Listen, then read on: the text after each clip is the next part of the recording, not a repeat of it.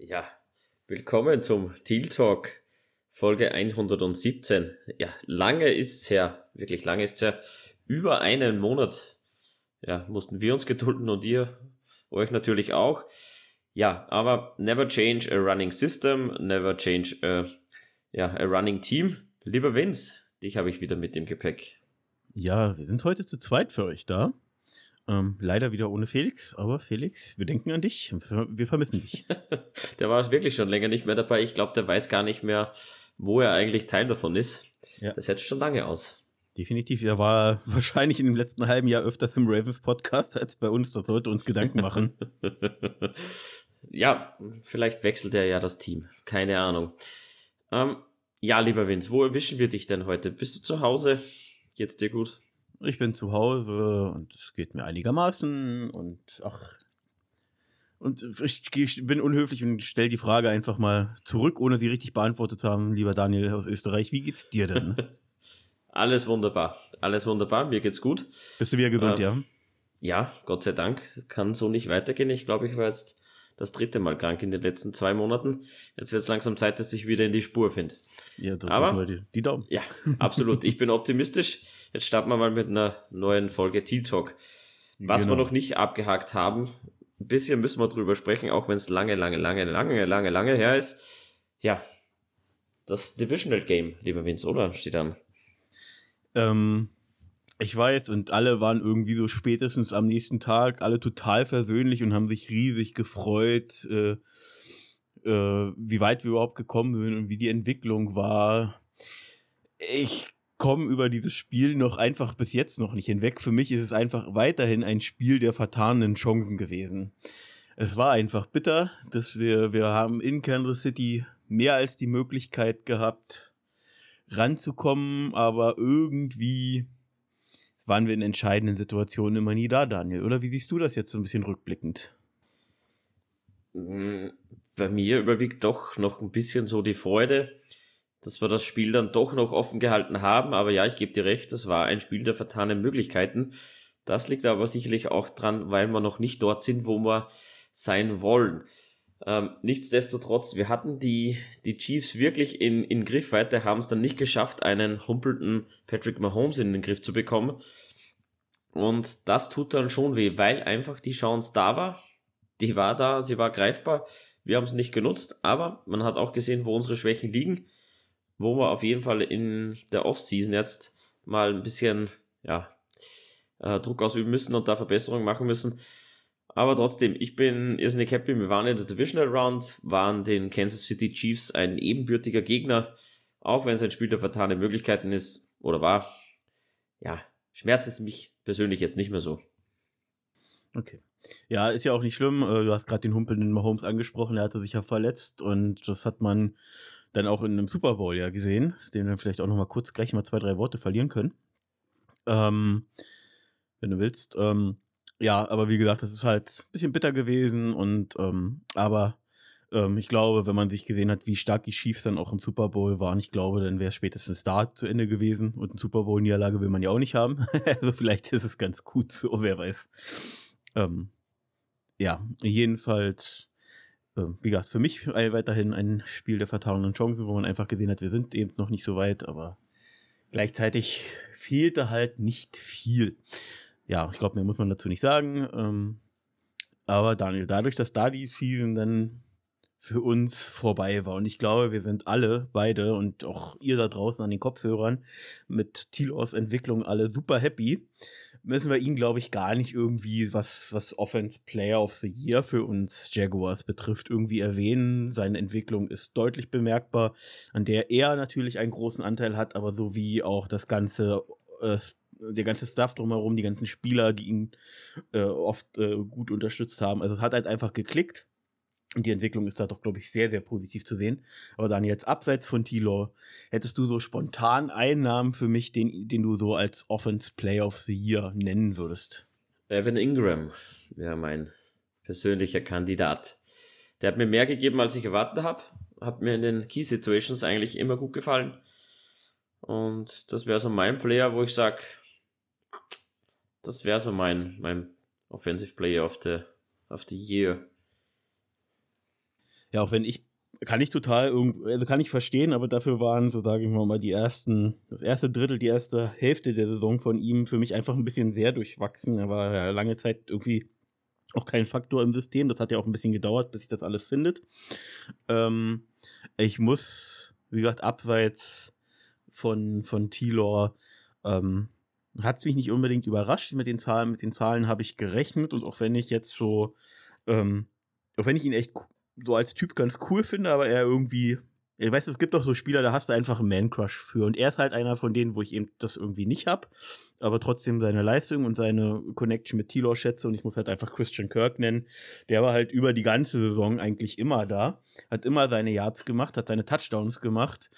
Ähm, und hat ähm, Record High, glaube ich, in, in äh, Receiving Yards, ich glaube auch in Touchdowns, da bin ich mir aber gar nicht genau sicher, hingelegt. Ähm, ja, äh, Christian Kirk war T-Laws Go-To-Guy Nummer 1 und das hast du schon gemerkt und deswegen ähm, Christian Kirk wird hier von mir gewählt, auch wenn ich eben auch sagen muss, auch die O-Line hat sich deutlich verbessert, aber da hat für mich tatsächlich, auch wenn Taylor einen super PFF-Grade hat, aber insgesamt für mich halt niemand so, so, so, so dermaßen hervorgestochen, dass ich sage, den kann ich jetzt über Christian Kirk nehmen. Ja, das. Ja, gute Wahl auf jeden Fall. Gute Wahl. Bin überrascht, dass du ihn nicht genommen hattest, aber ich glaube, da ist jetzt, sagst du auch deswegen, weil du hoffst, dass Ingram verlängert wird. aber da kommen wir noch zu. Sowieso, sowieso. Ja. Ähm, ich rechne die ersten Spiele da gar nicht so mit rein, weil ich eigentlich der Meinung bin, dass ein neues System immer schwer ist. Das Scheme ein bisschen schwieriger, ähm, andere Erwartungen, ja, anderes Timing, ähm, bis die, die Routes wirklich gut sitzen. Und man hat es einfach dann in der, ja, im die letzten zwei Drittel der Season hat man es dann schon gesehen, was er für ein Faktor ist.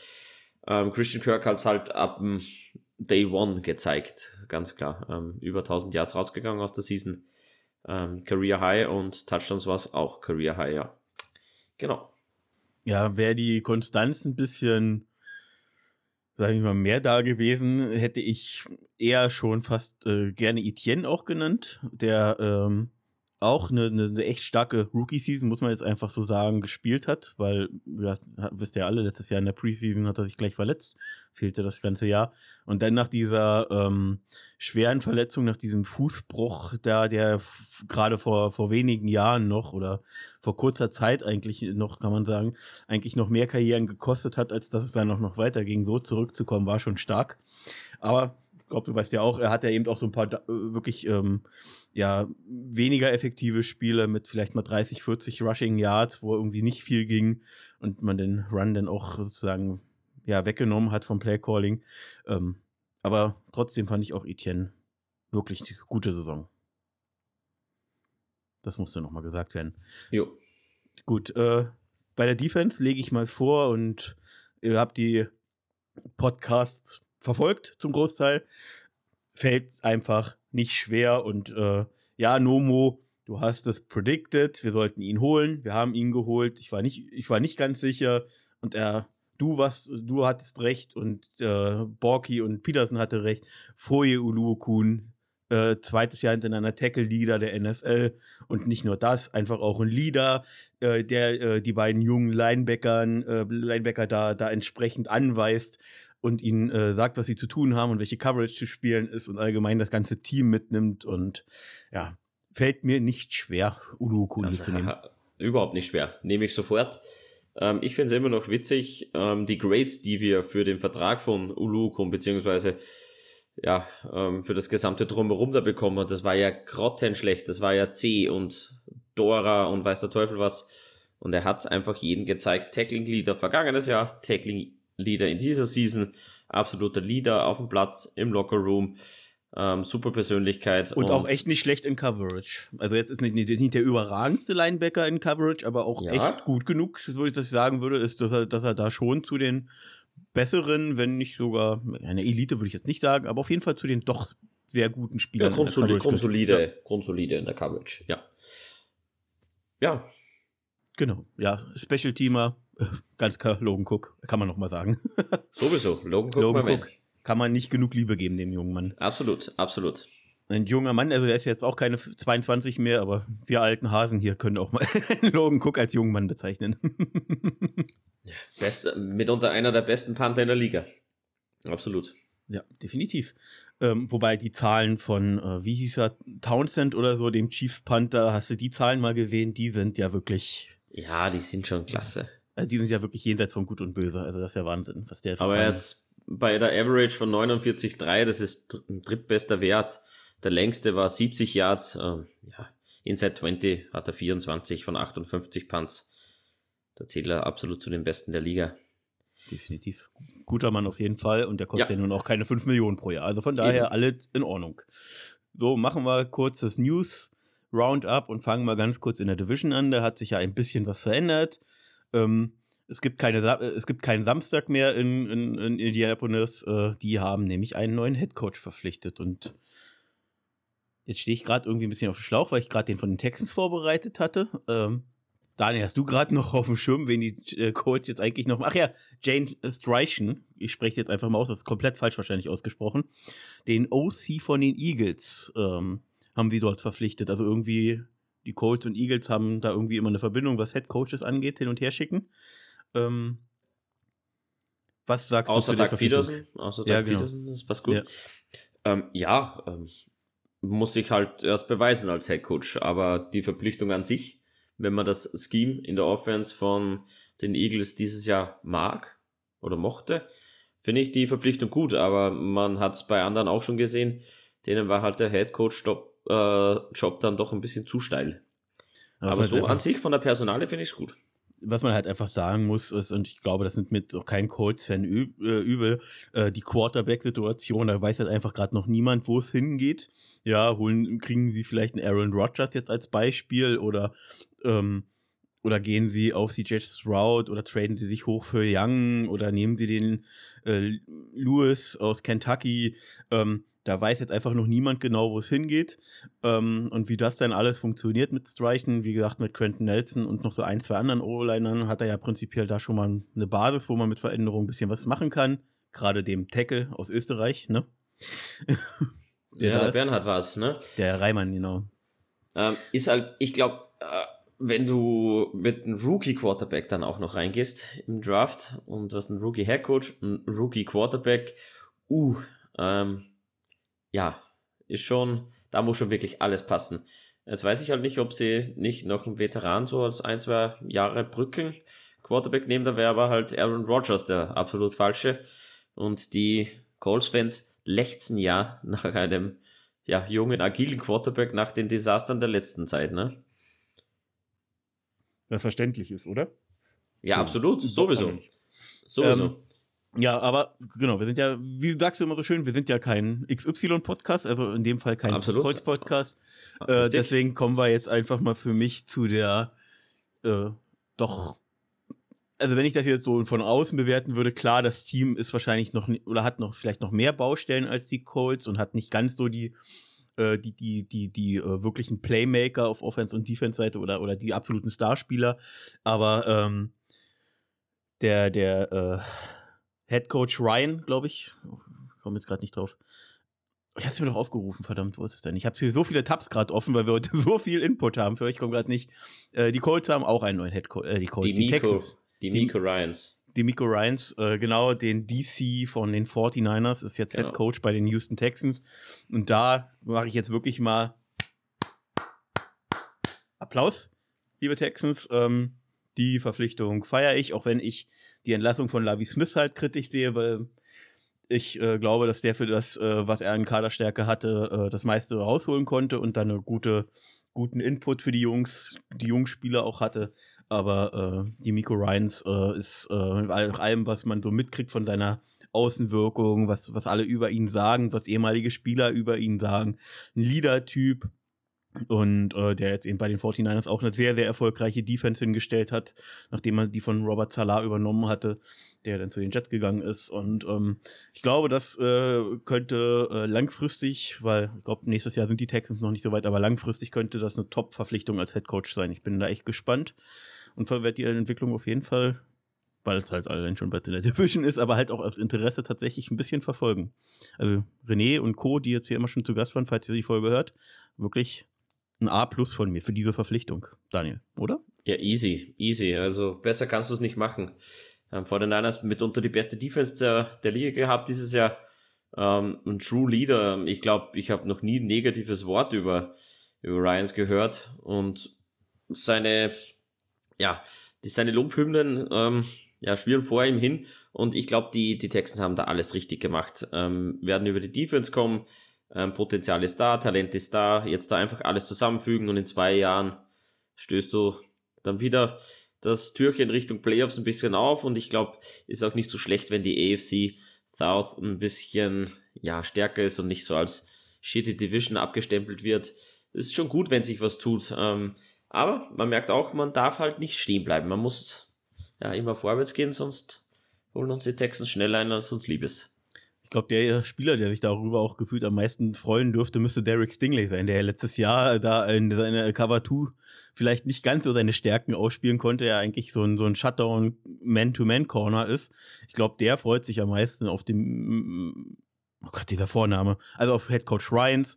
Ähm, das äh, wird äh, da, der wird sich sicherlich freuen und sich in die Hände reiben, dass er jetzt vielleicht mal ein bisschen mehr Man-to-Man -Man spielen darf. Ja, so. vielleicht.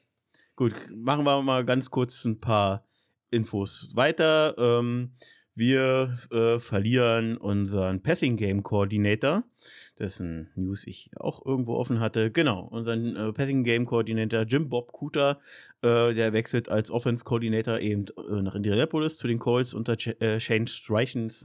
Äh, man versucht das irgendwie englisch auszusprechen, das ist echt nicht einfach. Ähm, Genau, er ist 38 gewesen und ähm, bin gespannt, ob seine, seine Abwesenheit groß bemerkt wird. Ich glaube aber, dass wir mit Press Taylor, Dougie P und wen wir auch immer noch da, denn als Passing Game Coordinator dazu holen, prinzipiell so eine stabile Basis haben, dass ich nicht sage, dass es egal ist, ob er nicht da ist oder nicht, aber ich glaube, das ist, äh, ist eine Position, die können wir füllen, Daniel, oder? Ja, werden wir füllen, müssen wir füllen und ich glaube, äh, da haben wir schon wieder den richtigen an der Angel irgendwo. Ich glaube nicht, dass da Doug Peterson großartig untätig rumgesessen ist, sondern man als guter Headcoach hat man da sicher was im Petto. Oder ja, einen Wunschkandidaten zumindest. Genau, und wir hatten es ja auch schon besprochen, oder es ist jetzt einfach schon zu lange her. Wir haben ja unseren Wide Receiver Coach ans College nach Texas verloren. Ähm, die Gründe waren jetzt nicht bekannt, aber vielleicht will er einfach nur nach Hause, ein bisschen näher in die zur Familie oder erwartet sich dadurch einen Karrieresprung, den er vielleicht bei uns jetzt nicht so gesehen hat, oder wollte was anderes machen, wer weiß. Ähm, dafür haben wir aber Coach Chet Hall äh, verpflichtet, der die gleiche Position noch bei den Buffalo Bills schon intus hatte, ähm, der dort tatsächlich, ähm, wo wir jetzt eigentlich auch nur warme Worte für gehört haben, aber wie man ja weiß, von warmen Worten kann man sich nichts kaufen. Jetzt muss man einfach auch einfach ein bisschen sagen, ähm, dass so die Bills natürlich jetzt auch unglaublich stark sind und Dix und Co. dazu sind, aber was die Bills jetzt, und das muss man jetzt, glaube ich, wenn man das mal, also aus meiner Perspektive so versucht, nüchtern zu betrachten, ähm, irgendwie großartig Wide Receiver so, so entwickelt. Ähm, ja, die haben viel von Dix und äh, dem Davis, der, der, der ein bisschen vielleicht noch so aus dem Nichts kam, und ihren Titan Dawson Knox äh, haben die ja größtenteils gelebt. Ähm, viel dahinter, glaube ich, was jetzt irgendwie groß aufgefallen ist, war nicht dabei, Daniel, oder? Also ich bin gespannt, wie er jetzt im unseren Wide Receiver Room sozusagen, wie er da umgeht und was er da rausholen kann. Man hört nur Positives. Er wird überall gelobt. Hm. Galt als heißer Anwärter auf einen OC-Posten, hat man mal gelesen. Ähm, inwieweit das wirklich stimmt, weiß ich nicht. Ich weiß auch nicht, was uns erwartet. Bin da eher sehr offen. Ähm, hoffe, es geht wieder in die richtige Richtung. Aber wenn das eine Personalie ist, er begleitet dieselbe Position bei uns, gibt schon einen Grund und es gibt auch einen Grund, warum ihn Doug Peterson wollte, nehme ich mal an. Ja, man muss halt einfach dazu sagen, dass äh, Peterson als Assistant Head Coach damals in Philadelphia und Kansas City ähm, tätig war und dort äh, hat eben Chad Hall selber noch äh, als Spieler sozusagen war da aktiv und das daher kennen die sich halt auch so ein bisschen. Ähm, ist also wieder so ein bisschen, da hat er wahrscheinlich mal durchs Telefonbuch geblättert und hat gesehen und hat dann so mitgekriegt, wo laufen Verträge aus und hat mal angerufen und dann ist die Verbindung da und dann funktioniert das. Ich bin gespannt, gerade mit der nächsten News. Äh, äh, Gott, warum bin ich heute so, stehe ich heute so auf dem Schlauch, da, weil es die Namen geht. Kevin Ridley ähm, hat eben ähm, für seinen Wiedereinstieg in die NFL sozusagen appelliert, würde ich jetzt mal sagen, oder hat dort ähm, das, diese, diese, diese ja, die Formalitäten die Formalitäten erfüllt. Genau, die Formalitäten erfüllt, genau, wie du so sagst. Und ähm, ja, jetzt wird es eben, sollte jetzt eigentlich nicht dagegen sprechen. Die NFL muss jetzt alles überprüfen, was sozusagen dagegen, oder warum er überhaupt gesperrt wurde, ist das jetzt alles geklärt. Und ähm, genau, es, äh, Hintergrundchecks und so weiter. Also sollte jetzt eigentlich nichts dagegen sprechen, dass Calvin Ridley dann mit Beginn der Season in unserem Kader steht. Oder was denkst du? Ja, ich gehe jetzt mal stark davon aus. Da wären wir wieder bei derselben Diskussion mit der Länge der Sperre. Er hat jetzt mal ähm, den Wiedereinstieg beantragt. Das wird jetzt geprüft. Ähm, er hat es, glaube ich, mit dem erstmöglichen Termin beantragt. Ich weiß jetzt gar nicht, wie lange das dauern kann, so eine Überprüfung, aber ich rechne damit, dass das positiv durchgeht, dass wir den Trade mit den Falcons vollziehen und Karen Ridley dann 2023, 2024 bei uns im Kader steht. Und ja, das wird schon mal so einen Brocken wegnehmen von der Lücke im Roster, die, genau. die entstehen wird, ähm, logischerweise, ne? Definitiv. Und ähm, muss auch dazu sagen, ähm, Ridley spielt dann sozusagen unter der Fifth-Year-Option, die ja noch, die, die noch zu seinem Rookie-Deal gehört hat. Ähm, und äh, das sind eben äh, garantierte, ähm, sagen wir gerundet 11 Millionen. Ähm, das heißt, das ist auch noch, äh, denke ich, ein sehr, sehr äh, fairer Preis sozusagen für ihn. Das heißt, wenn er jetzt ein Top-Jahr spielt und dann verlängert, glaube ich, kriegen wir andere Zahlen vorgelegt, die, über die wir dann sprechen werden. Ähm, aber das ist noch deutlich Zukunftsmusik. Äh, Ridley ist mittlerweile aber auch schon 28, das muss man jetzt auch bedenken, dadurch durch den Ausstieg. Ähm, Genau, und wir haben ja noch ein paar andere Spieler unter Vertrag und müssen noch ein paar andere unter Vertrag nehmen. Also ich bin gespannt äh, und ja, hoffen wir das Beste an der Stelle. So, Jim Bob Kuta hatten wir besprochen, das Schiefspiel hatten wir besprochen. Äh, die Division Coaches hatten wir besprochen, die sozusagen neu dazugekommen sind. Daniel, da machen wir einfach nochmal, ich würde einfach nochmal gern wissen, hast du den Super Bowl geguckt und was ist dir so im Gedächtnis geblieben? Ich habe geguckt, war ein würdiges Finale in meinen Augen. Ich hasse Fourth Downs, ähm, vor allem mit Jalen Hurts. Ich finde es einfach beschissen, ähm, wie das executed wird. Da hast du als Dealer einfach keine Chance, deswegen verstehe ich auch, wenn eine Regeländerung kommt. Und es war ein Holding, das mir, ist mir in Erinnerung geblieben. Genau. Also ich muss tatsächlich sagen, im ersten Moment, auch wenn ich ja in dem Fall, das hat ja glaube ich jeder bei uns hier mitbekommen, ich eher pro Chiefs war, ähm, war das wirklich so ein, also wie sagt man immer so schön, das war, hatte so Geschmäckle. Ja, diese, dieser, dieser, dieser, dieser Call von den Refs. Und im ersten Moment war ich mir auch nicht sicher und fand das jetzt auch ein bisschen hart. Ähm, auch wenn es ja, wie gesagt, dann aus meiner Sicht eben für das Team war. Aber es hat halt, es hat halt so ein bisschen, das gab halt dieses Geschmäckle. Das war kein süßer Sieg, das war so ein süß-saurer Sieg oder so ein süß-bitterer Sieg. Ähm, als dann aber, und das rechne ich den Eagles wirklich unglaublich hoch an, sowohl äh, Bradbury, der Corner, der eben dieses Holding dort betraf, als auch, äh, ich glaube, der Head Coach oder DC hatte, hatte das eben auch als Holding anerkannt und hat die, hat die Strafe dort äh, verteidigt. Ähm, das nach so einem Spiel und durch so eine knappe Entscheidung, ähm, alleine diese Aussagen ringen mir tatsächlich höchsten Respekt ab. Kann ich ja vielleicht auch gleich noch was zu sagen. Ich wollte nur noch sagen, ähm, dass zu der Regeländerung, das kann ich verstehen, weil ähm, schaute man sich das wirklich an, also gerade gerade die Interior O-Line dort bei diesen Quarterback Sneaks, ähm, die geht ja so tief rein, dass einfach auch Chris Jones dann einfach mal irgendwann mal dastande, der wirklich äh, einer der Top äh, Defense Linemen der Liga ist, also wenn nicht vielleicht sogar der Top Defense Lineman, der irgendwann genervt die Arme hochreißt und einfach sagt, ey, was soll ich denn da machen? Ähm, du kannst ja, kannst, kannst ja da äh, nicht niemanden ins Gesicht schlagen, wenn die da so tief einfach hinfallen und, und, und Jalen Hurts nur noch rüberrollt und von hinten auch noch von beiden Running Backs äh, dann auch noch so rübergeschubst wird. Also das ist halt einfach ein Play, was du nicht verteidigen kannst. Und deswegen finde ich es richtig, dass man über die Ausführung dort spricht. Ähm, ich frage mich tatsächlich, wie wollen sie das sozusagen reglementieren, dass allgemein Quarterback-Sneaks aber trotzdem weiterhin nee, nee, sind? Der, der Push wird diskutiert. Der Push, okay. Für mich der, ist tatsächlich das, das war ja, von das der war ja lange schon. verboten. Es war ja lange verboten. Es wurde dann irgendwann mal aufgehoben, soweit ich richtig gelesen habe. ähm, dass einfach der Push von hinten, das Schieben vom Quarterback oder von Spielern verboten wird. Und das macht halt bei der Ausführung der Eagles halt schon sehr viel aus, wenn dann Boston Scott und Sanders hinten stehen und einfach da ja, nochmal Druck ausüben und du kommst als D-Liner einfach nicht unter die Pads. Das ist einfach de facto unmöglich. Und du hast richtig gesagt, Jones ja, hat die Arme nach oben geworfen, wusste nicht, was er tun kann, weil es einfach nicht zu verteidigen ist. Und ich glaube, wie, viel haben, wie viele Sneaks haben die heuer gemacht? Das waren ja fast Gefühlt 20, gefühlt 20 ich, haben die allein hab, in dem Spiel gemacht. ich glaube, 42 haben sie, glaube ich, über die Season hinweg gemacht oder so. Davon sind 38 oder so gut gewesen oder 37. Ähm, 38, bitte nicht. Also. Ja, glaub, aber ich glaube, die Zahlen habe ich noch richtig im Kopf. Das ja, ist der vier, Wahnsinn. Ja. Das ist der Wahnsinn. Ja, aber gut.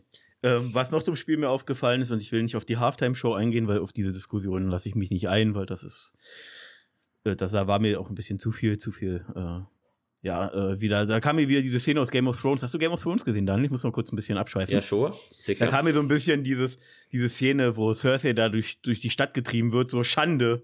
Schande, weißt du? Es war ja. einfach, es war mir einfach da zu viel. Weißt du, äh, die Frau war, war, war entweder schwanger oder hat ihr Kind gerade gekriegt. Ich hab's, weißt du, ich interessiere mich dafür nicht. ein Kind gekriegt und ist wieder schwanger. Ja, oder so. Weißt du, und dann, dann, dann macht sie halt eben nicht die Shakira-Moves und dafür wird sie dann auch noch so nach dem Motto, sie bewegt sich ja nicht. Äh, dachte ich mir so, ey, äh, da ist eine Frau, die schwanger ist, die, und äh, und da erwartet man jetzt noch irgendwelche Akusti äh, hier artistischen. Äh, nein, also, das, das, war antifeministisch hoch 10, was da für Kommentare teilweise hochkam. Das hat mich sehr geärgert. Ähm, aber egal, wie gesagt, Halftime-Show. Ich habe jetzt kurz noch mal meinen Frust rausgelassen. Ähm, was mir tatsächlich noch aufgefallen ist, und da war ich sehr überrascht, das Run-Game der Chiefs, war, äh, der Eagles war ja nicht schlecht. Aber tatsächlich war ich überrascht, dass Miles Sanders eigentlich so gut wie keine keine Rushing Attempts gesehen hat. Das lief ja viel über Boston Scott oder und, und Kenneth Gainwell, glaube ich, war es, oder irgendwie so. Ähm, also da hat sich ja viel verteilt, aber Miles Sanders ist gar nicht so viel gelaufen. Das fand ich ein bisschen überraschend. Und was ähm, ich noch geil fand, ähm, Andy Reid. Andy Reid war der Oberhammer, die Play Calls. Einmal einfach gespiegelt an der, in, in der Adjustment, Mitte. das war in der zweiten Halbzeit, ja, Wahnsinn. Ja, erst, zuerst das Adjustment und dann auch die zwei Touchdown-Pässe ähm, wo der Wide Receiver in Motion geht, knackig umdreht und dann einfach die Buste Coverage. Ähm, ach, zu schön, um anzus zu, zu schön, um wahr zu sein. Ähm, Sah fast schon zu einfach aus, oder? es, ja, das ist Andy Reid. Ähm, ja. ja. Ähm, was dann übrigens noch, und das, äh, und jetzt völlig egal, ob ihr jetzt da draußen mal Holmes mögt oder nicht, aber was, was, ich glaube, ich glaub, das siehst du vielleicht ähnlich. Ähm, der Mann geht mit einem wirklich High Ankle Sprain, der normalerweise dafür sorgt, dass du eigentlich nicht mehr spielen kannst. Und du hast ja auch teilweise schon gegen uns gesehen und gerade gegen die Bengals gesehen, dass er eigentlich ja ja nicht belastbar ist dass er deine Würfe nicht richtig machen kann und alles. Und dass der dann teilweise noch selber läuft, sich wieder verletzt und trotzdem nochmal selber läuft und die ganze Zeit eigentlich nur schreit und sich jedes Mal einen Kühlakku raufpackt. Und zwei Sekunden später steht er wieder an der Sideline so, let's go. Ähm, also ich glaube, der ist tougher, als man vorher gedacht hat. Also da hat er mir wirklich Respekt abverlangt, muss ich echt sagen.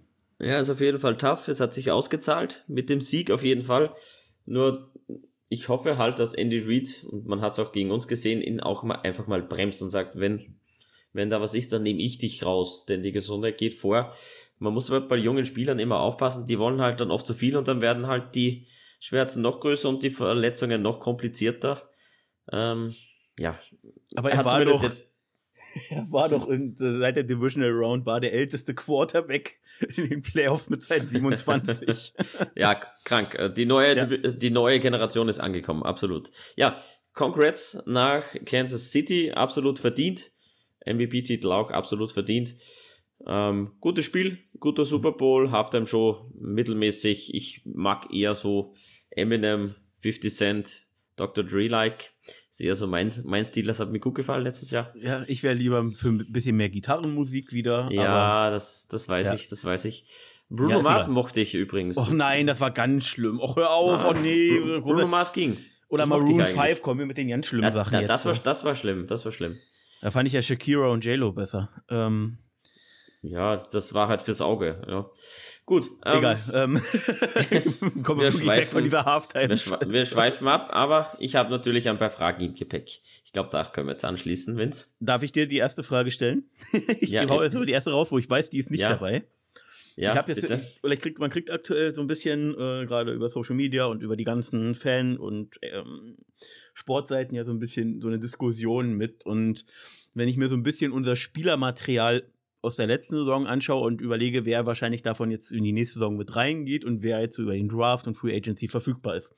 Und was wir auch, ja, eben im Roster haben. Stelle ich dir jetzt mal eine Frage und bin erstmal auf deine Antwort gespannt und würde dann auch noch mal kurz einen Satz dazu sagen. Daniel, sollten wir vielleicht wieder in der Defense auf eine 4-3 wechseln? Hm, das ist eine gute Frage. Aber ich glaube, gerade mit den, ja gut, Draymond Walker kann eigentlich beide spielen, ne? Hm. Was?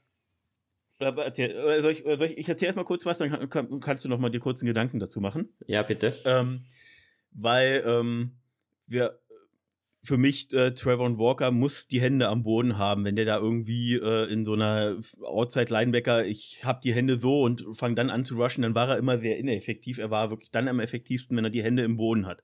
Das gleiche auch für Josh Allen.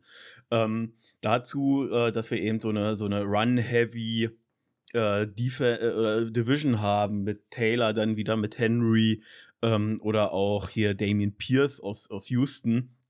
Ähm, haben wir eben ja auch oft diese klassische 5-3 Base auch äh, gesehen, verhältnismäßig oft, ähm, gerade gegen diese run-starken Teams. Und dann schickst du selten fünf Leute zum Rushen hin. Das heißt, du hattest ständig, wirklich für mich persönlich zu oft, Josh Allen oder, oder Walker in Coverage und hast dich sozusagen selbst deiner vermeintlich besten Pass-Rusher beraubt und bist dann eher mit den, mit den D-Linern über, über, über reine Kraft gegangen, was dann wenn man sich auch die, die O-Lines prinzipiell anguckt, die wir in der Division haben, gerade äh, was, äh, ja, Titans hatten, hatten große Probleme aufgrund von Verletzungen, die Colts hatten große Probleme auf Verletzungen, die Texans sind noch nicht so weit. Aber ich glaube, dass wir mit 4-3 unsere Stärken eher ausspielen können dass wir da mit Hamilton, Fatukasi gut aufgestellt sind, wir dann sozusagen Roy Robertson Harris entbehrlich machen können, der uns dann, kommen wir gleich noch zu den nächsten Fragen, äh, so ein bisschen Cap-Probleme auch bereitet. Ähm, und dann vielleicht noch jemanden einfach Jungs dazu holen, äh, der da äh, dann auch für so ein bisschen Path Rush von der Mitte aus sorgen kann und ein bisschen Tiefe dann über die Outside. Ähm, äh, und dann haben wir halt Muma, äh, Lloyd und Ulurkun, die ich, äh, wo ich einfach äh, zu viel Potenzial sehe, als dass da irgendwie ständig irgendwas hin und her getauscht werden muss, sondern da kann dann auch mal in der klassischen 4-3 Base können die alle drei sozusagen auf dem Feld stehen. Ähm, macht so aus meiner völligen, ich bin nur Fan und hab vielleicht mal irgendwo fünfte Liga äh, äh, Regionalfootball mitgekriegt ähm, und guck viel NFL und lese viel, macht es für mich jetzt ein würde es ein besseres Gefühl machen anhand unseres Spielermaterials. Was dagegen spricht, ist, dass unser DC Campbell ähm, ja aus dieser drei, vier Buccaneers, äh, Todd Bowles, ähm, aus diesem Coaching-Staff kommt. Deswegen glaube ich nicht, dass es passieren wird. Ähm, aber ich persönlich hätte ein sehr gutes Gefühl, wenn wir dahin wieder zurückwechseln könnten. Ich verstehe deinen Ansatz, ähm, kann ich auch gut mitfühlen. Ich, ich weiß aber nicht, ob ich da ein besseres Gefühl dabei hätte. Ich glaube einfach, das Material müssen wir richtig einsetzen. Es hat einfach noch nicht so gepasst. Gewisse Looks haben mir nicht gut gefallen diese Season, ähm, andere wieder gar nicht. Ja, ich weiß auch nicht, wo der Weg hinführt. Ähm, ist auch ja, neuer Schritt gewesen für unseren DC ähm, auf, auf diese Position vom Linebackers Coach. Ja, ob ich es wirklich will, weiß ich nicht. Ähm, ich bin da eigentlich sehr offen. Ich habe mich mit 4-3-3-4 eigentlich jetzt in seit dem Super Bowl oder seit dem Ausscheiden bei uns in der Divisional Round nicht beschäftigt. Ähm, ich glaube, es werden aber die ersten ja, Free Agent Moves werden schon zeigen, in welche Richtung das es geht. Das glaube ich schon. Genau. Und dazu passend kannst du ja, haben wir eine schöne Frage bekommen. Ich glaube, die können wir jetzt hier einstreuen, wenn du weißt, welche ich meine. Oh, welche meinst du denn? Was die Cap-Situation angeht. Ach so, die meinst du, ja. Die können wir, die können wir natürlich nehmen. Ähm, ZHI Boy fragt, wie bekommen wir unser Cap wieder ins Positive? Und ähm, wer wird, sollte den Franchise Tag von uns bekommen, sollten wir ihn einsetzen.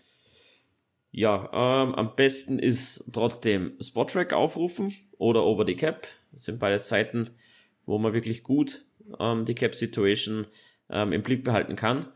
Ähm, da steht auch, was passiert, wenn man den Spieler cuttet, released, traded. Genau, ähm, um das Cap eben runterzubringen. Wir haben ein paar Kandidaten, darunter Shaquille Griffin, Roy Robertson Harris. Wäre auch noch so ein Kandidat, der mir jetzt mal auf die Schnelle einfällt. Die belasten unser Cap im kommenden Jahr irrsinnig. Und da ist natürlich ein Cut mit natürlich Dead Money verbunden oder auch ein Trade mit Dead Money verbunden. Ähm, ich sehe jetzt persönlich bei nur bei Roy Robertson Harris ein bisschen Trade-Potenzial, da er gut gespielt hat bei Shaquille Griffin gar nicht und den sehe ich eigentlich schon so gut wie weg. Und wie bekommt man das Cap noch ins Positive? Man kann Verträge umstrukturieren in, ähm, wie heißt es, Sign, ist es dann, nein, Signing Bonus ist es dann nicht, wenn es, ja, du, denn?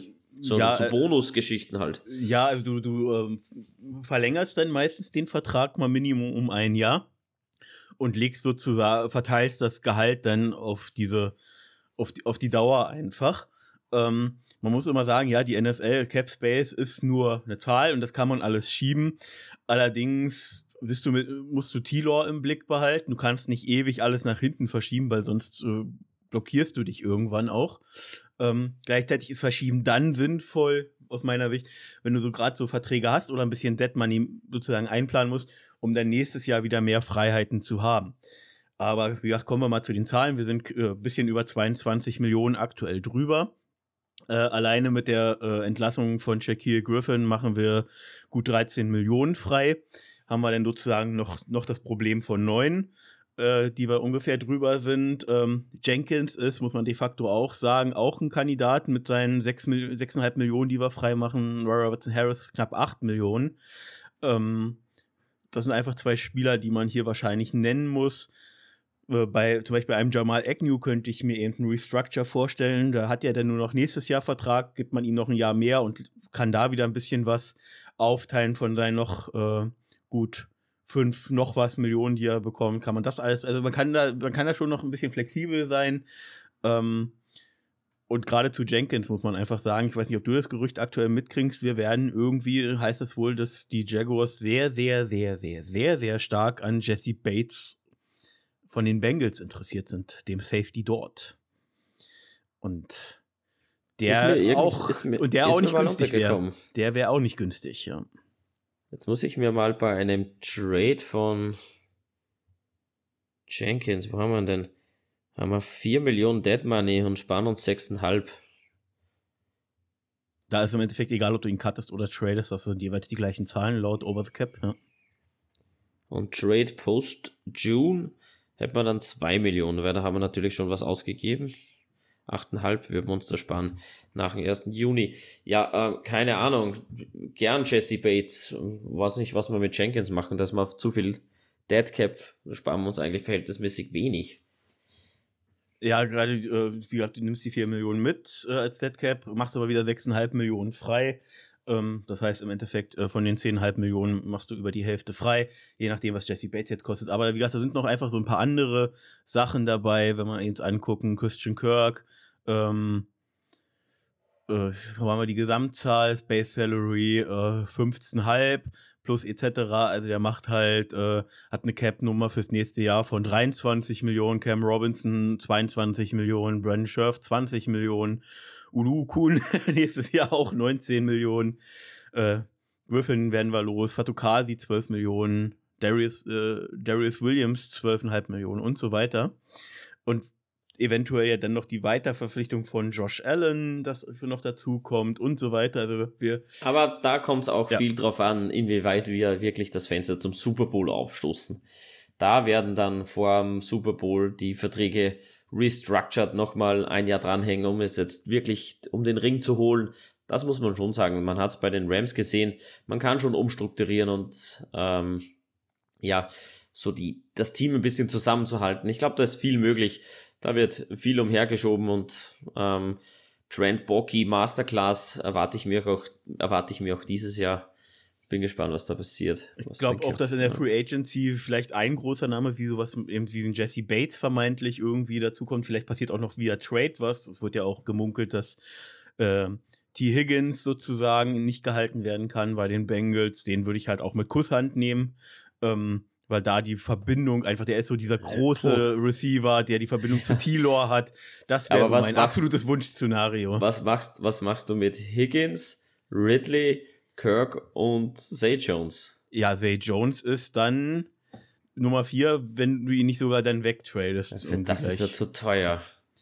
Dann, haben ja, tradest ihn weg, dann tradest du ihn weg oder cuttest ihn, was auch immer. Ja, also dann nimmst dann, du das dann macht mit. Der, dann macht der Ridley-Trade ja überhaupt keinen Sinn der ist ja verhältnismäßig günstig. Das musst du ja bei Ridley sehen. Wenn wir, wenn wir Ridley keine Vertragsverlängerung geben, geben wir, glaube ich, nächstes Jahr, also jetzt im Draft gehen wir, je nachdem, wie er jetzt eingestellt wird, glaube ich, bis zu einem Viertrunden-Pick, glaube ich, weg oder so.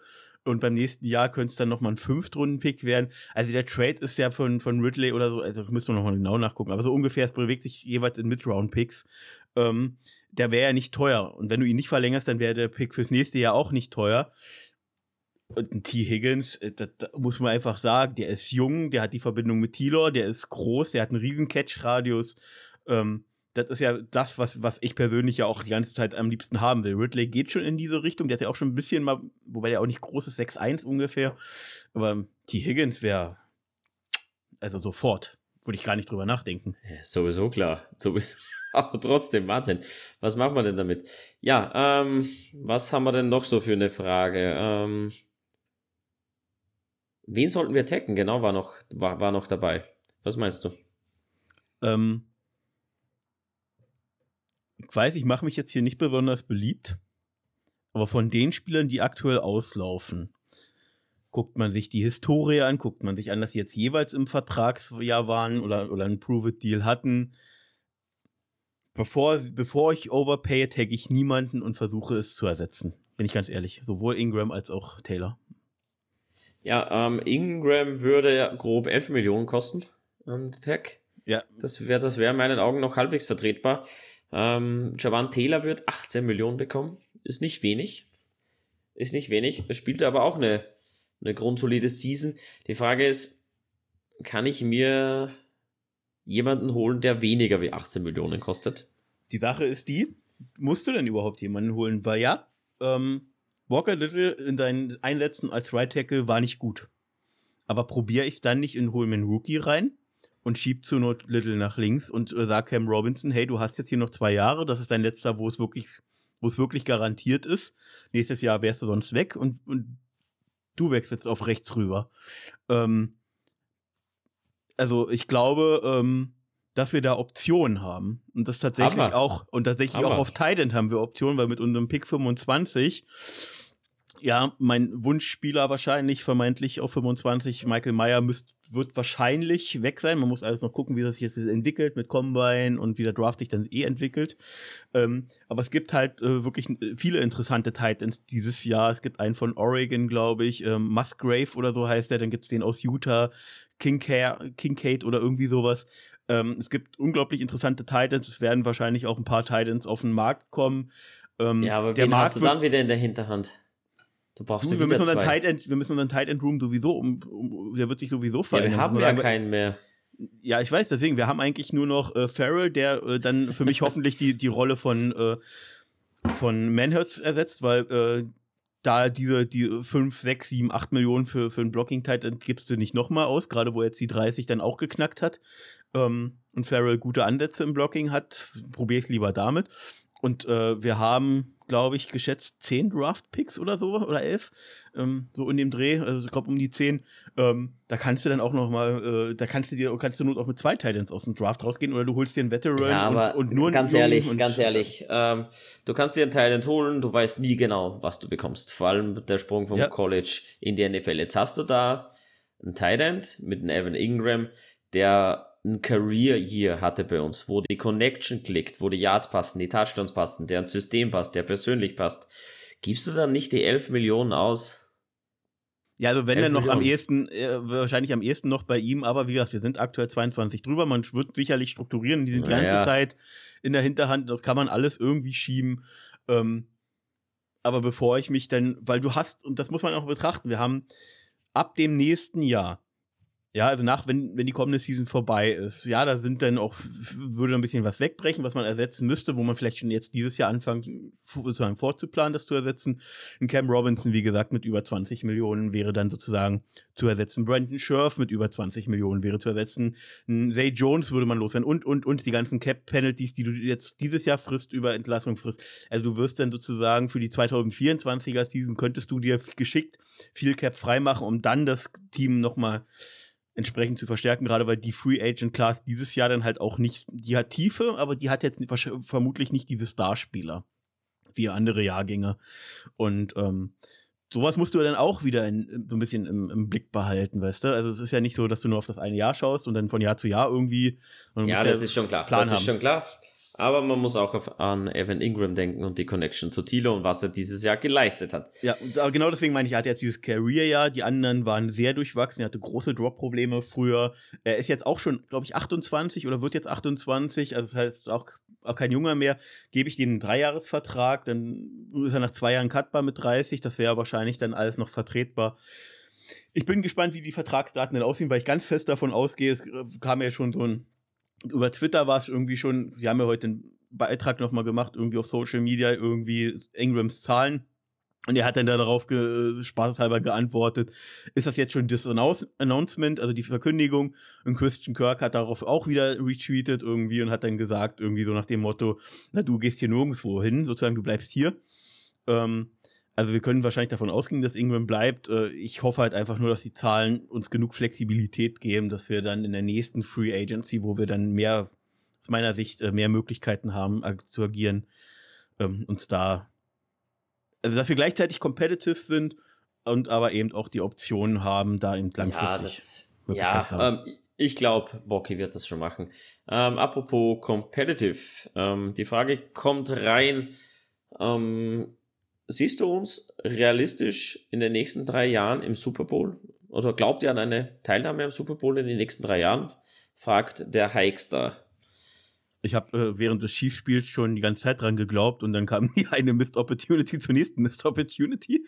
Ähm, ja, also glauben tue ich, habe ich auch in den letzten Jahren dran geglaubt. Da habe ich sogar noch dran geglaubt, als wir mit Marone sind, weil du kannst ja jedes Jahr irgendwie mal so, kommt irgendein Team hoch, was dann auf einmal so einen Lauf hat und überraschend dann von vermeintlich unten dann irgendwie sehr weit kommt und teilweise auch in den Super Bowl kommt. Ähm, also glauben tue ich sowieso dran und, man, und jetzt noch realistischer dran geglaubt, äh, sieht man Peterson, der nirgendwo hingeht, wahrscheinlich hof hoffentlich in den nächsten Jahren. Äh, Tilos Entwicklung, äh, wenn, er, wenn die weiterhin so geht und er gesund bleibt, alleine muss einfach sagen, du hast einen jungen Quarterback, dessen Entwicklung komplett Richtung Top 3 QB in der NFL geht. Ähm, und du hast einen Head Coach, der dazu passt, der, äh, der bereits schon einen Super Bowl hatte, der unglaublich erfolgreich ist, der gleichzeitig aber auch ein Players Coach ist. Also sind, du hast allein die zwei wichtigsten Positionen hast du abgedeckt und alles andere muss drumherum gebaut werden. Und deswegen weiß ich nicht, was scheitern soll daran, dass wir den Super Bowl erreichen tatsächlich. Ich sehe es absolut realistisch. Die Quarterback Position ist ähm, Top 5 besetzt. Head Coach sind wir Top 5 besetzt. Wide Receiver Core mit Ridley. Ähm, würde ich auch behaupten, in den, ja, zu den Top-Teams der Liga zu gehören. Es fehlen halt einfach noch ein paar Stellschrauben, die müssen wir auf jeden Fall drehen. Es fehlen einfach noch ein paar Key-Player, wo man sagt, dann wird das Team richtig rund. Dann sind auch die Missed Opportunities nicht ganz so da. Und ich habe es auch heuer gesehen. Die Chiefs hätten wir schlagen können. Tut aber nicht so weh. Nächstes Jahr und in zwei Jahren, da müssen wir wirklich Richtung Super Bowl stoßen und das kann ich mir sehr, sehr gut vorstellen. Ich glaube, wir haben die wichtigsten Positionen super besetzt. Wir haben alles richtig gemacht. Ähm, Hut ab vor Dram Borky. Da Doug Peterson rauszuziehen und dann so eine Saison hinzuliefern, ist auch ein Teil, ja, liegt auch an ihm. Ja. Die Clownsnase durfte er sich absetzen. absolut, absolut. Jeder sagte, was wartet der so lang? Hol dir Bienemy, hol dir, hol dir sonst noch wen, Leftwich. Und wir haben auf Doug Peterson gewartet. Richtiger Schritt. Genau. Ja, Alles die, Enemy, die Bienemy-Diskussion ist eine andere, ähm, die mich auch massiv ja. aufregt, aber ist ein anderes Thema. Jetzt ist er nicht mehr dort. Nee. Und jetzt ist er, äh, und das ist ja so, das, was ja viele sagen, wie der wechselt jetzt zu den Redskins und macht er das Gleiche. Nee, macht er eben nicht, weil die Playcalling übernimmt er jetzt auch. Er ist äh, Assistant Head Coach und ähm, wenn die, wenn er dann eine erfolgreiche Offense mit äh, sozusagen hinstellt, dann hat er nochmal ganz andere Argumente, was Richtung Head Coach dann irgendwann geht. Ja. Ähm, ich drücke ihm persönlich die Daumen, auch wenn ich. Absolut. Habe ich gerade Redskins gesagt? Äh, die Commanders ja, natürlich. Die Commanders natürlich, ja. Äh, mit dem so, besten so Maskottchen der Liga, mit dem Schwein. Ja. ähm, Gott, Alter, bitte erinnere mich nicht dran, ich hab's ausgeblendet. okay, ähm, dann blenden wir schnell wieder aus. Ähm, ja. letzte, letzte Frage vom Don. Ähm, es, wir machen jetzt eine kleine Zeitreise, lieber Vince. Redraft. Ihr wisst, die Season, wie das so verlaufen ist, ihr habt eine Zeitmaschine und reist zurück ins Jahr 2022 direkt nach Las Vegas zum Draft. Jetzt dürft ihr die ersten drei Runden neu picken. Wen würdet ihr wählen? Er sagt jetzt auch warum, aber das Warum lassen wir jetzt mal großartig weg. Ja, ja, ich kenne ich habe Markus seine Meinung mit dir gekriegt. Äh, darauf, lieber Markus, darauf gehe ich jetzt hier nicht ein. Ich werde dich hier nicht unter den Bus werfen, während du äh, Auto fährst wahrscheinlich. Okay. Ähm, aber wir ja. haben jetzt. Ja, du musst objektiv. Objektiv äh, gibt es da, äh, also wenn man rein objektiv betrachtet und er die Season bei uns spielen würde, die er dort gespielt hat, gibt es eigentlich nur eine Wahl und das ist Horst Gardner. Ähm, das ist äh, Rookie All-Pro, äh, PFF High Grades äh, das äh, ist nur ein Teil der Wahrheit. Wenn du siehst, dass, dass äh, eigentlich alle Teams um ihn herum geschemt haben, sodass man ihn eigentlich nicht anwirft oder in seine Richtung irgendwie, wo er covered wirft, sagt das als Rookie einfach schon alles aus. Ich dachte schon, Jalen Ramsey hat so in der Neuzeit die beste Cornerback-Rookie-Season gespielt. Die hat Source Gardner in den Schatten gestellt. Also einen langen Pass habe ich heute in einem Video gesehen, über äh, 40 Yards mal wo, wo die Bills mal da was geschemt haben und irgendwie spät irgendwie ihn dann mal attackiert hatten, nachdem das ganze Spiel irgendwie da schon ähm, ignoriert wurde oder beziehungsweise überall anders hingeworfen wurde, nur nicht zu ihm. Ansonsten, ähm, ja, ich denke, du kannst auch nichts anderes sagen, Daniel. Ich bin gespannt. Eigentlich kann ich nicht sagen, äh, Hutchinson ist es nicht, äh, Garrett Wilson, aber der, du pickst halt keinen Wide Receiver an eins, das ist einfach Sauce Gardner als Cornerback zu wichtig. Ähm, so, nachdem er gepickt wurde, war mir das halt schon ein bisschen zu viel. Aber wenn ich jetzt zurückgehe und das nicht weiß, wie das so auf der Bühne abgeht und jetzt nur die Leistung betrachte, wie die Season gelaufen ist und da eigentlich kein negatives ja, Licht mehr hervorgedrungen ist, glaube ich, müsste ich auch Sauce Gardner nehmen. Ja, und jetzt mache ich noch äh, sozusagen abseits dieses rein nüchternen objektiven Blicks ähm, verteidige ich weiterhin die Einstellung, weil du erkennst, was für eine Athletik der Junge mitbringt und dass er halt wirklich Pass Rush erst lernen muss und musste. Ähm, und ihm jetzt die, die erste Offseason mit dem, mit dem, äh, mit der Season jetzt sozusagen wahrscheinlich gut tut und er wirklich, wo ich hoffe, dass er jetzt so ein bisschen Richtung explodieren geht. Und gleichzeitig muss ich halt weiterhin meinen Wunschpick sozusagen vom, vor dem Draft verteidigen, wenn man sich jetzt eben anguckt, was jetzt eben auf Tackle so ein bisschen los ist und wie es langfristig aussieht. Und wenn er jetzt auch keine starke Rookie-Season gespielt hat, äh, erkennt man das Potenzial. Ich kann halt weiterhin auch nur noch Evan Neal nennen, weil ich glaube, der Mann wird langfristig ein Top-Tackle in der NFL werden.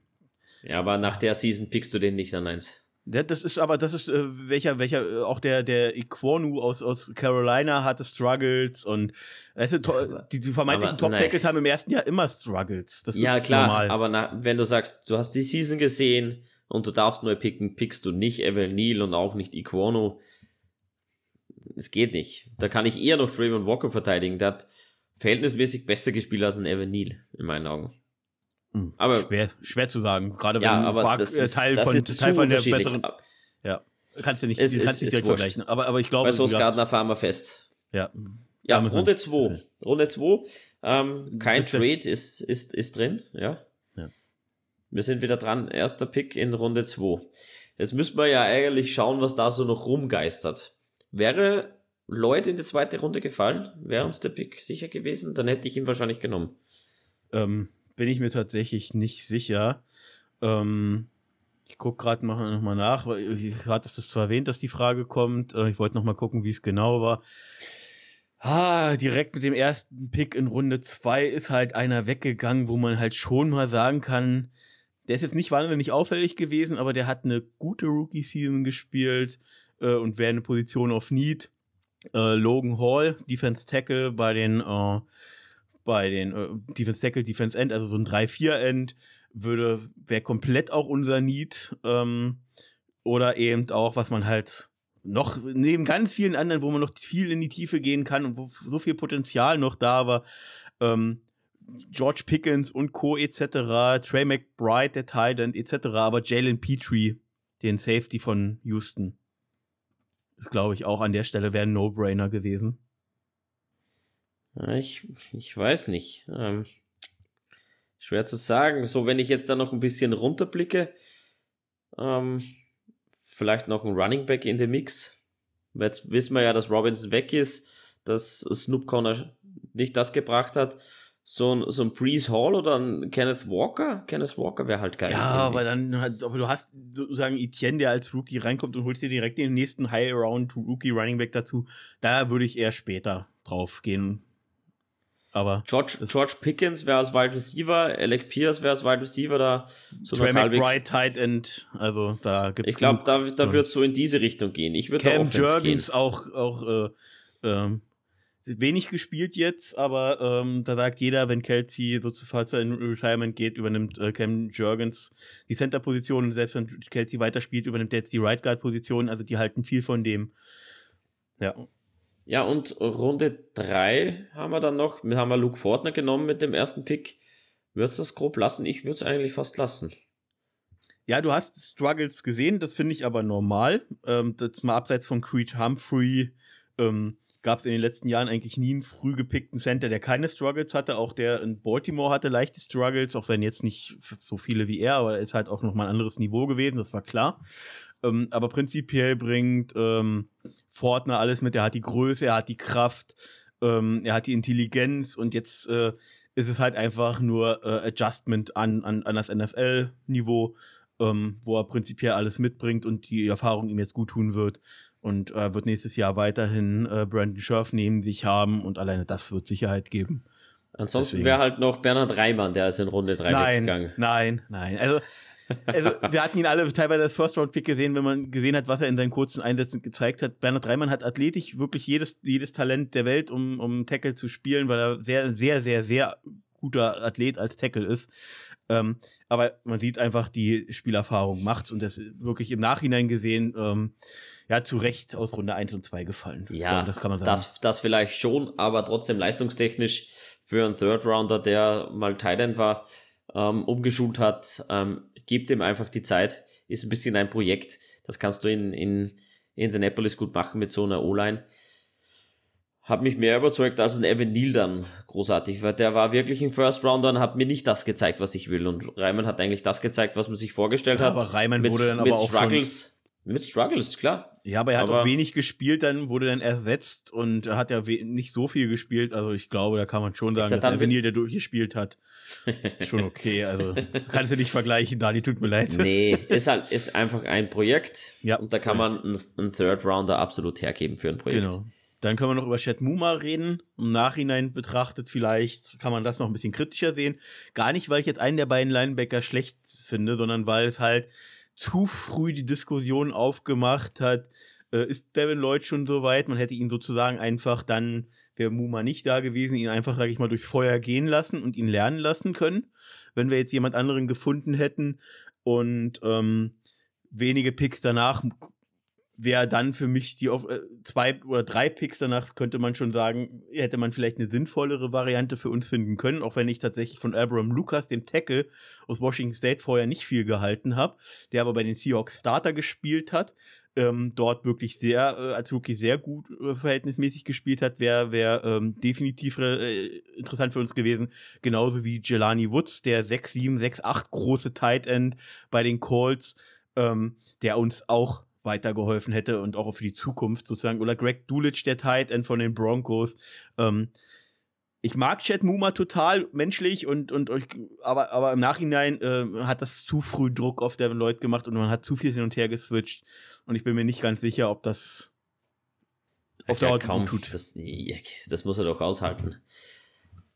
Schlussendlich äh, wird es so sein, dass sie vielleicht nie miteinander spielen. Alles möglich. Ähm, Jeb Muma hat seine Sache wirklich gut gemacht. Wenn du dann einen Linebacker nehmen willst, ähm, hätte es auch ein Leo Chanel sein können. Wenn du Abrams picken willst, dann glaube ich äh, Dylan Parham, war der noch da? Gibt's das? Ähm, wären viele Möglichkeiten gewesen. ich bin da eigentlich ganz offen. Runde 3, das ist immer so ein bisschen mit verbundenen Augen auf eine Dartscheibe werfen. Viele Talente da, du musst dann einfach einen Glücksgriff machen. Die, die Jets haben super gepickt dieses äh, vergangenes Jahr. Die, die Chiefs haben super gepickt. Ähm, ja, du musst einfach ein bisschen Glück haben, gerade in den ab Ja, da kommt halt auch immer noch alles andere dazu. Also wir waren ja auch so ein bisschen jetzt in der Defense im Rebuild sozusagen und Chanel, Kalaftis und die, die, die jungen Corner, die reinkamen, die kamen in mit einem bestehenden DC, der dort schon irgendwie die letzten Jahre tätig ist, äh, mit, mit äh, Grundpfeilern, die dort vorhanden sind. Und das macht es halt auch wieder leichter, muss man einfach auch sagen. Und da glänzt man dann wahrscheinlich auch eher, wenn die jetzt bei uns gewesen wären, hätte es vielleicht auch wieder anders ausgesehen. Das muss man immer dazu sagen. Ähm, aber prinzipiell, wenn man das jetzt so gesehen hat, wie gesagt, ich glaube gerade ähm, Woods würde mich anstatt Muma, den ich total feiere als Spieler, wie gesagt, aber ich habe einfach das Gefühl, es hat einfach eine, eine, Diskussion zu früh aufgemacht. Hätten wir dann Veteran dahinter gehabt, der erstmal übernimmt, wäre es nicht so eine Diskussion gewesen wie äh, jetzt mit Muma mit dem hin und her. Deswegen glaube ich, Jelani Woods wäre, glaube ich, am ehesten noch meine Option gewesen. Na gut, fragentechnisch sind wir da eigentlich soweit durch. Ich glaube, die Stunde haben wir auch halbwegs rum. Sie haben nämlich genau mit 45, 46 Sekunden jetzt überschritten, die Stunde. Ja, gut, dann machen wir die Stunde. Die haben wir voll gemacht. Ich glaube, dann können wir die Folge auch wieder mal ja, hochladen. Nur für euch. Ich bin froh, dass ihr jetzt auch wieder so lange durchgehalten habt. Die Wartezeit war wirklich lang und jetzt eine schöne Stundenfolge. War ein guter Start, Vince. Wieder ja. zurück ins neue Jahr. Definitiv. Ähm, und dann werden wir, kurzen Ausblick, wir werden auf jeden Fall, ich glaube, nächste Folge können wir noch so ein bisschen über, was so Free Agents ein bisschen angeht. Also wer wird nochmal genau bei uns Free Agents, welche Position, äh, was, wo werden Spieler für uns relevant äh, als Free Agents? Darüber können wir noch ein bisschen reden. Vielleicht mal so, so zwei, drei Namen aus dem, aus dem, für den Mock Draft fallen lassen, mal gucken. Und äh, dann eben sicherlich auch schaffen. Ich hoffe, dass wir es noch schaffen, jetzt im März äh, die ähm, Draft-Preview mit den Positionen durchzuziehen. Wird der zu zweit ein bisschen schwierig. Felix, wir müssen ja mal ein bisschen vorher und dann ja, machen, wir, dass du dafür wieder dabei bist. wir, wir straffen das Ganze ein bisschen. Ich nehme, wir werden das ein bisschen kürzer halten. Ja, mit Aber dir strafft das sich das sowieso immer. Ich hätte jetzt auch noch eine halbe Stunde weiter quatschen können. da bist du mein Kontrollmechanismus. Ja klar, ich muss auch morgen arbeiten, bald auf. Ich weiß nicht, ob es du Du, ich auch. Ja, klar. Ich muss um Hast sechs aufstehen. Äh, äh, Ausbildung. Ja, halb, ich habe halb sechs aufstehen. Ja. Sollte ich. Ich schlafe dann wieder länger, deswegen gehe ich jetzt dann gleich schlafen. Ist schon spät. Auf jeden Fall danke ja, fürs Durchhalten, meine lieben Fans. Du kannst ins Bett gehen, ich muss noch bearbeiten, ja. Also. ja, das schafft meine Rechenleistung nicht. Es tut ja. mir leid. Kein Geld genau. für, für Neuerungen. Genau, so. dadurch, dass wir jetzt wieder weitermachen, ganz kurz noch die Ansage an euch da draußen, dadurch, dass wir jetzt äh, wieder versuchen, regelmäßig weiterzumachen, an unsere Zuhörer Patrick, Markus, Kai, Pierre etc., wenn ihr Bock habt, wieder mitzumachen, auch Mike, meldet euch. Ich will nicht immer alle fragen müssen. Meldet euch doch mal von euch aus, dass ihr wieder an der Folge mitmachen wollt. Das kriegen wir hin. Ja, Marco hat sich selbst gemeldet und dann streikt seine Technik. Ähm, ja, aber wir haben es ja hingebracht das letzte Mal. Also meldet euch gerne von überall. Quatschen wir ein bisschen drüber. Gerne was auch. So wir hatten hat. halt auch immer, wir haben immer noch, jetzt mal abseits der Community Mock Drafts, haben wir immer noch keinen weiblichen Gast direkt im Teal Talk gehabt. Das ist was, was für mich immer noch so als Schande über uns schwebt. Ja, Heike lässt aus, Sabine lässt aus, da haben wir zwei im Admin-Team und die lassen so aus. Rüge, wir müssen rügen. Aber das hören sie ja nicht, das ist schwierig. Ja, schneid mal raus, schick mir in eine Sprachnachricht, das mag Sabine recht gern. okay. okay. Ähm, so, Daniel, war mir ein innerliches Leute. Vergnügen mit dir. Ebenso, ebenso. Ähm, danke, liebe Leute. Mitmachen, Fragen stellen. Wir sind dabei. Ich hoffe, die Preise sind bei euch angekommen vom, vom Kicktipp. Ähm, meine Oh, ich habe eine Marvin Jones Karte bekommen, liebe Oh, Mensch. du glücklicher. Ich habe es schon oh, reingeschrieben. Ja. Bei mir ist es Jake Luton geworden. Ähm, okay, aber, ist, aber, ist netter aber wenn, Kerl. Aber wenn ich, äh, aber wenn ich hier Optionen lese, wie das irgendjemand Tim Thibault bekommen hat, dann bin ich mit Jake Luton sehr zufrieden. nee, Heike, du bist klasse. Du hast echt wieder ähm, Sachen aus dem Boden gestampft, gefällt mir, sind nicht gut. Ja, ähm, Props dazu. So, meine lieben Fans, ich gehe schlafen und deswegen verabschieden wir uns mit einem wunderschönen und lauten Du. du.